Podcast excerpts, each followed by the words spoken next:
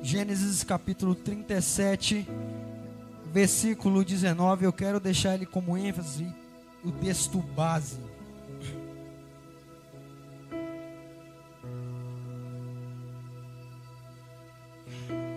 Diz assim o texto: E disseram uns aos outros: Eis lá vem o sonhador mor. Se você crê e se você acreditar que você é um sonhador mor, eu vou repetir o texto e você vai falar bem assim: sou eu. Vamos lá? Vamos pronto? Vamos lá de novo? Vou ler o texto e no final vocês vão falar: Eis que lá vem o sonhador mor, e você vai dizer: sou eu. E disseram uns aos outros: Eis lá vem o sonhador mor. Pelo amor de Deus, gente, vamos lá de novo, vamos lá de novo, vamos lá de novo. E disseram uns aos outros: Eis lá vem o sonhador mor. Amém. Vamos lá. Esse hífen de mor que está aqui no texto é questão de algo superior, um sonhador superior, um assistente mor superior. Todo sonhador, com suas palavras e suas atitudes, aborrece quem não tem sonhos. Você pode ver. Todas as pessoas, quando ele é um cara sonhador, ele fala do seu sonho e a pessoa não gosta, aquela pessoa que não gosta, ela não tem sonho ou não consegue concretizar o seu sonho. E falar de sonhador, a gente já sabe na Bíblia. Você conhece muito bem a história de José. José era o filho mais novo. O filho de, era literalmente o filho querido do seu pai, o filhinho de papai. E José teve dois sonhos. Que onze estrelas circunvavam a ele, o sol e a lua também. José tinha onze irmãos. Esses, essas onze estrelas seriam os seus irmãos, o sol e a lua, seu pai e sua mãe. Quando José ele termina de ter o seu sonho, como eu disse, por causa do sonho, quem não tem sonho não gosta. José foi contar do seu sonho para os seus irmãos. José conta para os seus irmãos os seus sonhos e logo os seus irmãos ficam, opa, o camarada nem cuida das ovelhas de meu pai e ainda vem falar para mim que teve um sonho que viu onze estrelas, logo eles sacaram se curvarem a ele? Que história é essa? José nessa época tinha 17 anos. Se você for fazer um, uma matemática até a chegada dele a governador do Egito, José tinha 17 anos. Logo que ele contou o seu sonho, seus irmãos pegam José, jogam José dentro de uma cova. Aí eu te faço uma pergunta. Às vezes você pode ter tido um sonho dormindo, ou Deus pode através de uma palavra ou através de uma pessoa ter falado sobre o teu futuro como foi, aconteceu comigo. E logo quando você recebe essa, digamos assim, um, uma prévia do seu futuro, as pessoas te pegam e te jogam na cova. Eu quero dizer para você, bem, se você tem sonho, se prepare para o isolamento. Toda pessoa que tem sonho vai passar pelo isolamento. Eu não falo isolamento de ficar num quarto trancado, não. Eu estou falando de isolamento com pessoas que não vão acreditar em você, pessoas que vão dizer que você não vai conseguir, pessoas vão dizer, vão querer te matar, não vão querer não destruir seu sonho, vão querer te matar. Porque os, os irmãos de José queriam matá-lo, não destruir o sonho dele, mas sim matá-lo.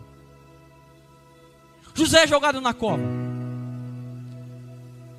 Logo, seus irmãos, e aqui está uma coisa interessante. José tinha 17 anos. Imagine um menino de 17 anos sofrer uma ruptura de seu pai e da sua mãe. Pega um menino de dois anos, de um ano e tira da perto da sua mãe o desespero que ele arruma. Agora imagine você pegar um moleque de 17 anos que está passando por um processo de maturidade e ele era filhinho de papai, ele é jogado numa cova e é vendido como escravo. Ele vai para uma cultura egípcia, que é uma cultura completamente diferente, porque quando você estuda a cultura egípcia, você fica louco. Se você for pegar toda a história do povo de Israel, do Êxodo, Deus ele vai tratar de acordo com costumes egípcios. E você vai para uma cultura diferente. Aí você pensa o desespero de José, porque lá no capítulo 40, os irmãos de José, quando reconheceram José, falaram bem assim: eles lembraram do sofrimento que José passou. Eles lembraram da agonia que José passou. Imagine José com 17 anos: Rubens, Judá, não faça isso, não me mata. Às vezes você pode estar aí, às vezes as pessoas querem te destruir no seu trabalho, na igreja, elas não acreditam em você e querem destruir a sua vida. A destruição não vem no ato, mas em palavras também. Quantas pessoas desanimaram dos seus sonhos por causa de palavras? Quantas pessoas largaram o ministério por causa de palavras? Palavras matam. Hoje o que tem mais matado o ser humano são palavras. José é vendido como escravo. Primeiro, se você tem sonho, você vai passar pelo processo de isolamento. José vai para uma cidade de uma cultura diferente. José é vendido como escravo e vai para a casa de Potifar. Quando você lê, Potifar tinha fazendas. Quando José estava com seu pai, José não cuidava das ovelhas. Quem cuidava eram os irmãos. Então José não tinha costume algum de cuidar de nada. José era aquele menino que fica dentro de casa enquanto o filho mais velho está trabalhando, fazendo, ajudando o pai, e o filho o mais novo fica no sofá jogando videogame. José era isso. José vai cuidar das fazendas de Potifar. Entenda uma coisa: número um, você vai passar pelo isolamento. Entre o número um e o número dois, você vai passar por um processo. Deus nunca vai falar o processo do seu sonho. Porque imagine se Deus fala para José assim, José, você vai ter 11 irmãos que vai se curvar a você e você vai se tornar governador do Egito. Mas José, você vai para o Egito, vai ser escravo, vai ser preso injustamente, vão querer matar você. José poderia falar: está doido, meu Deus, eu vou ficar aqui, eu estou confortável. Para que, que eu vou para uma cidade dessa passar essa dificuldade? Leva, leva lá, leva ajudar, leva Rubens lá, eles são mais velhos, leva eles. Deus ele nunca vai falar o processo dos sonhos. Deus nunca vai relatar detalhado para você.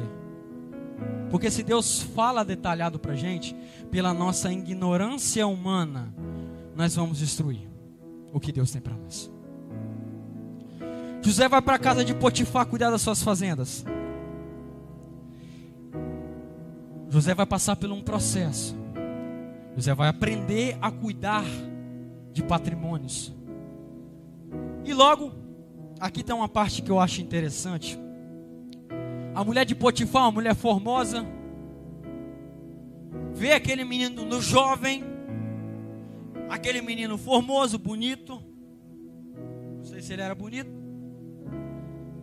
e fala para ele vai dar em cima de José.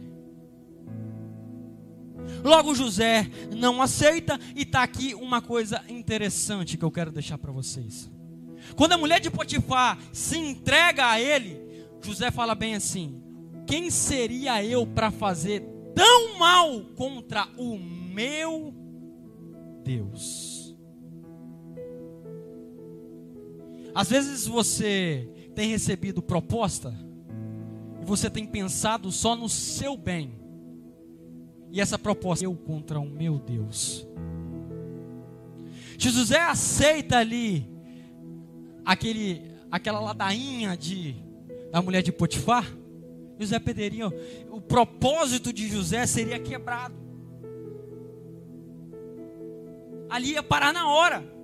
Às vezes você não está vivendo mais o que Deus tem para você porque você parou, você estagnou, você não ora mais, você não lê a Bíblia mais, você não jejua mais. E quando vem para a igreja, fica no mundo da lua. O pastor está pregando, o louvor está acontecendo, Deus está mandando, Deus está mandando, e você está no mundo da lua. Às vezes depois você pergunta: por que, que eu estou vivendo essa vida? Porque você parou. Você deixou as circunstâncias da vida te parar. Por causa de não ter feito nada, foi para a prisão. José na prisão vai aprender a administrar problemas. Problemas. José vai para lá.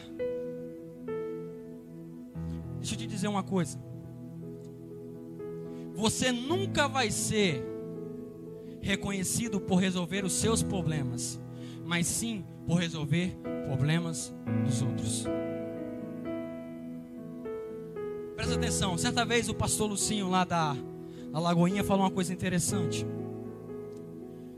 Você não precisa se defender acerca do Evangelho. Defenda o outro. Jesus, quando chega ali na prostituta, na mulher adúltera, e está todo mundo querendo pegar, matar ela. Jesus ele se coloca no lugar do outro. Jesus ali poderia, eles poderiam ter pegado Jesus ali e falou: quem é esse cara para poder chegar aqui e falar isso aí com a gente? Porque pela lei eles estavam certos. Entenda uma coisa: você só vai ser reconhecido se resolver problemas dos outros. Como que José foi parar como governador do Egito? Porque ele resolveu o sonho dele?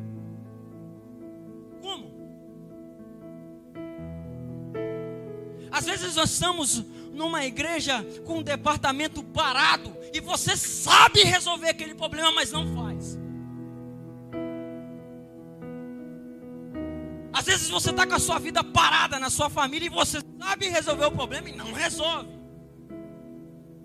Aí depois pergunta: por que que isso está acontecendo? Deus nos deu capacidade e inteligência para poder resolver problemas. Eu sempre falo: o que você pode fazer, Deus não vai mover uma palha, mas o que você não pode, Deus vai mover os céus inteiros por sua causa. que, que você está esperando cair do céu? O que tinha que vir do céu para nós já veio, que foi Jesus que morreu por nós, não tem mais nada. E você ainda está esperando. Você tem sonhos? Sonhe. Passa pelo processo. Aprende a administrar. Aprenda a resolver problemas. José chega até governador do Egito. Presta atenção aqui. José passou pelo processo de cuidar das fazendas de Potifar. E José passou por processo de resolver problemas dos outros. Quando José chega governador do Egito, que, qual é o problema que José vai ter? Sete anos de fome e sete anos de bonança. Se José lá atrás não passasse por aquele problema, ele não sabia resolver aquilo. Às vezes você já chegou, você quis empurrar pela barriga. Você quer empurrar pela barriga, lá na frente você não vai saber resolver o problema. É igualzinho matemática. Você vai empurrando a matemática com a barriga, vai empurrando. Aí lá na frente o resultado dá errado. Aí você não sabe por que, que a sua vida está dando errado. De tanto você ficar empurrando a vida com a barriga. É aquela música do Zeca Pagodinho. Deixa a vida me levar, a vida leva eu vir até música. Se você tem sonhos, sonhe sim, mas entenda que você vai passar por um processo, e esse processo é para te moldar, é para te preparar. Deus não quer que você viva uma vida de mermice. Eu vim para que tenham vida e vida em abundância. Deus não veio, Jesus não veio para que você viesse e ficasse numa vida desprezível, numa vida na lama. Não, Ele veio que você tenha vida e viva com abundância, viva com felicidade. Eu não estou falando em ficar rico, não, não, não estou falando disso, mas estou falando da felicidade. É tão bom quando as coisas que nós planejamos, casar, arrumar uma namorada, conseguir um carro, é tão bom quando dá certo. É tão bom. As coisas materiais são tão boas. Mas às vezes é tão ruim prestar um culto a Deus. Às vezes é tão ruim você ler a Bíblia. Às vezes é tão ruim você orar. Às vezes é tão ruim você ter um relacionamento com Deus. Porque gera tempo. E tempo vai gerando intimidade. Quanto mais intimidade você tem, mais conhecimento você vai tendo da pessoa. Todos que estão aqui, todos, Deus tem propósito para todos. Deus não tem propósito só para o Mateus, só para o Cristo, não. Deus tem propósito para todos. Deus te deu sonhos. Você pode estar me ouvindo falar, cara, eu tenho um sonho, mas é um trem de louco. Se eu te contar os meus sonhos, você fica maluco. Fala, rapaz, você, você não consegue, não.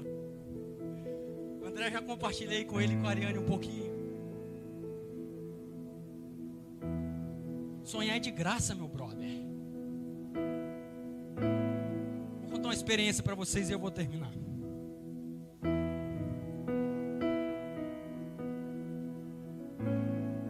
Uma experiência simples. Simples que eu passei. Tem três semanas. Tá vendo esse tênis aqui? Novo. O Henrique e a Heloísa estavam comigo e a Ariane também. Falei bem assim, vamos lá no shopping que eu preciso comprar um tênis para mim. Vamos lá. Pegamos o carro, fomos. Isso eu não tinha olhado o limite do meu cartão. Fui pro shopping. Cheguei lá, tô eu olhando tênis e tal, o Henrique também olhando tênis, namorando tênis. Eu falei, rapaz, que tênis bonito. E a Ariane também olhando roupa falei, rapaz, eu preciso comprar um tênis. Eu não tenho tênis. Assim, tem um sapato, mas eu preciso de um tênis esportivo para mim poder ir. E eu olhei aquilo e falei, meu Deus, eu não tenho um tostão no bolso. Literalmente, não tinha um tostão no bolso.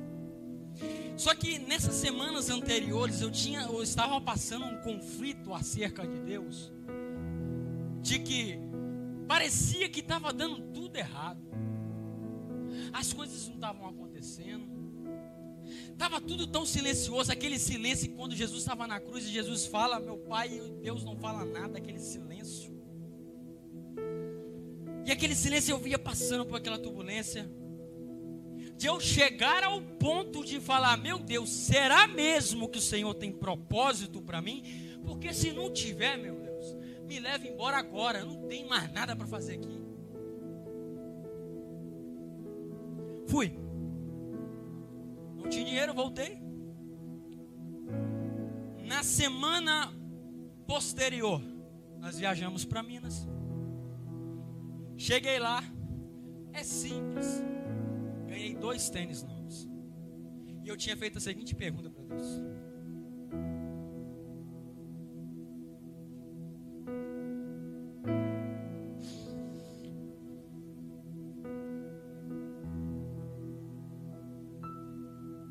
Pai, se o Senhor está comigo, me dê um sinal. E passou uma semana e nada, e nada, e nada, e aquela, e aquela ansiedade vindo. Eu falei, meu Deus do céu, as coisas estão acontecendo, as coisas não estão andando, não estão andando, está tudo parado, tudo estagnado. E foi. O David pregou aqui no e ele falou bem assim: Olha como que eu falo que é a importância de você vir ao culto. Pode ser que a mensagem inteira, Deus não fale com você, mas uma palavra, Deus fala com a gente. Deus ele responde na hora certa, não no nosso tempo. E Deus respondeu muita gente aqui, só que não percebemos. E eu estava com o tênis, eu olhei para o tênis, eu lembrei, eu falei, meu Deus, como eu fui hipócrita, hipócrita, não sei se é a palavra certa. Como eu fui tão fraco. O Senhor me respondeu com uma coisa simples e eu não vi o que eu estava necessitando. O que eu estava passando. Às vezes você está aí hoje, não sabe mais o que vai fazer. Já pediu resposta de Deus, já falou: Deus, pelo amor de Deus, me fala. Às vezes Deus já te respondeu e você ainda não viu. Se você está aqui hoje, é resposta de Deus. Se você está me ouvindo aqui hoje, é resposta de Deus. Deus quer propósito com o seu povo. Fazei prova de mim. Às vezes na vida, na fé cristã, você balanceia, você, você meio que tomba, mas você volta, você não cai por inteiro. E nessas últimas semanas Deus tem mostrado o quanto Deus tem dado. E sabe o que, eu acho incrível? Deus me, eu estava querendo um tênis. Deus me deu dois, novos. E sabe o que, eu acho mais incrível? Quando José chega a governador do Egito, o sonho de José era que duas vezes eles se curvariam a ele. Quantas vezes eles se curvaram a José? Quatro vezes. Deus pode ter te dado um sonho de tal coisa, mas Deus ele vai fazer em dobro do que você sonhou. Deus ele faz muito além e muito mais do que imaginamos. Então, meu filho, não desista dos seus sonhos. José, ele com 17 anos, saiu da terra de seu pai. Lá com 31 anos, José se tornou governador do Egito. Olha o tempo que José passou até chegar governador. E às vezes a gente fica, Deus fala hoje comigo, Deus tem um sonho e a gente quer que Deus faz amanhã. Dizer aqui para os jovens que estão aqui. Pare de ficar botando expectativa em pessoas na internet. Porque às vezes você acha, nossa, é tão fácil, ele tem dinheiro. Mas para ele poder chegar, ele teve um processo. Ele teve um processo. Eu fiz arqueologia com o doutor Rodrigo Silva, da Adventista. E ele falou uma coisa assim: hoje eu sou arqueólogo, sabe o processo que eu passei. O Rodrigo Silva ele estudou teologia numa faculdade católica. O Rodrigo Silva pegou uma, via, uma passagem de viagem e foi para Jerusalém estudar e não tinha passagem de volta. Sabe o que, que isso quer dizer para nós? Confia e vai. Às vezes só falta isso. Você confiar e ir. Não é deixar a vida te levar, não. É confiar. Deus ele não retrocede. O apóstolo Paulo fala: esse texto vocês estão cascudos de ouvir, esquecendo-me as coisas que para trás ficam e avançando para que estão diante de mim. Prossigo para o alvo, pelo prêmio da soberana vocação de Deus em Cristo Jesus. O seu objetivo está lá na frente. E o que Deus quer com você é relacionamento. E eu tenho certeza que o seu sonho, o seu propósito, você vai viver. A igreja de pé para a gente poder orar.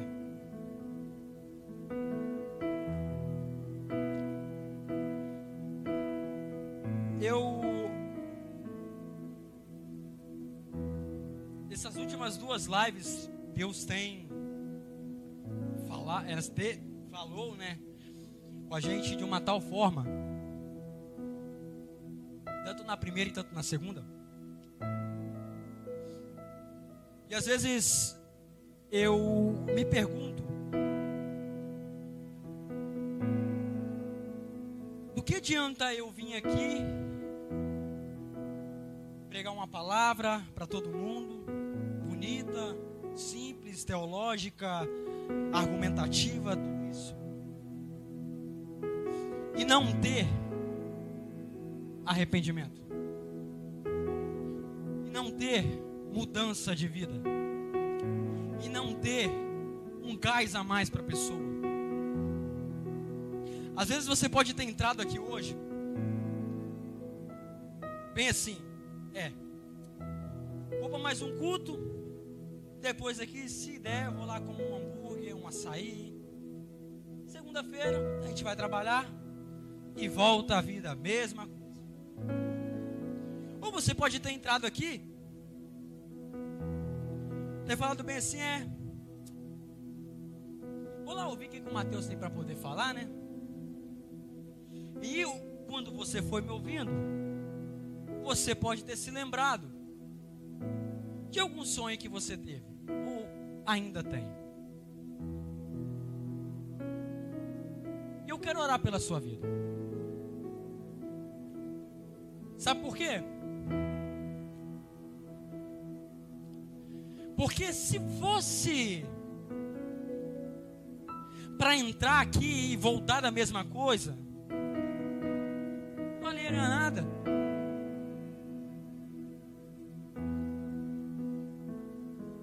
Certeza que Deus falou com a gente aqui essa noite. E eu quero orar pela sua vida. Eu quero dizer duas coisinhas para você. Acredita, vai dar tudo certo. Segunda, Deus quer ter relacionamento contigo para te revelar sonhos, propósitos que você que tem para você que você ainda não sabe, mas Deus já tem. Deus já tem. Você vai baixar sua cabeça enquanto você depois eu vou orar. O Christopher vai cantar uma música. E no decorrer que ele for cantando essa música, vai vai trazendo aí para você o qual o sonho que você abandonou, qual é o sonho que você tem, qual é o seu propósito, qual é o seu objetivo. Vai orando aí, vai vai vai trazendo a sua memória que depois eu vou orar por você.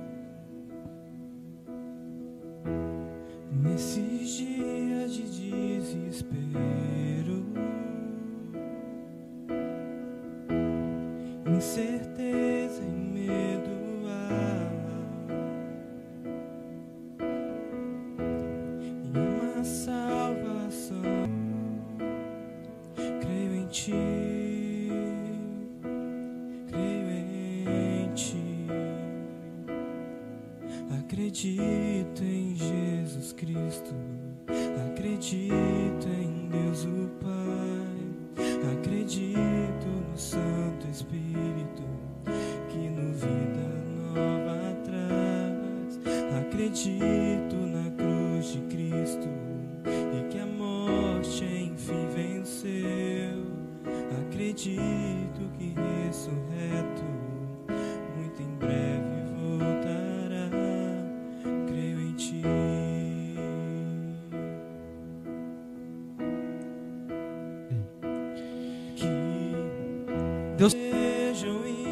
Deus só quer que você confia nele, entrega o teu caminho a ele e fala: Deus, faça a tua vontade em minha vida.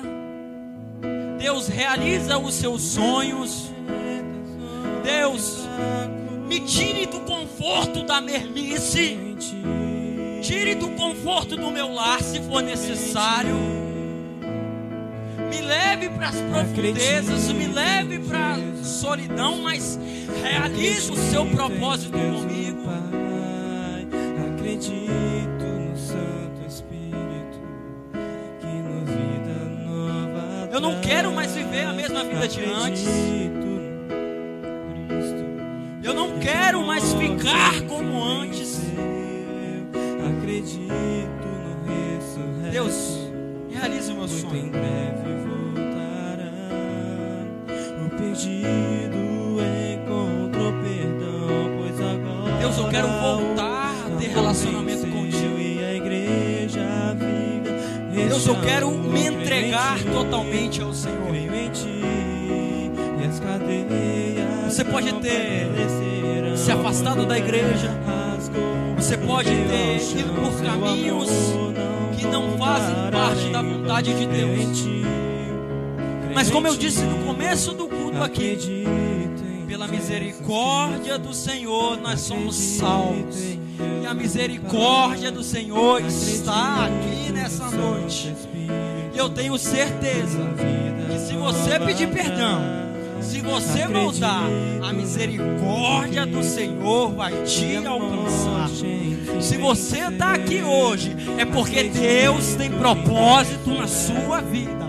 Se você está aqui hoje, é porque Deus quer trabalhar na sua vida.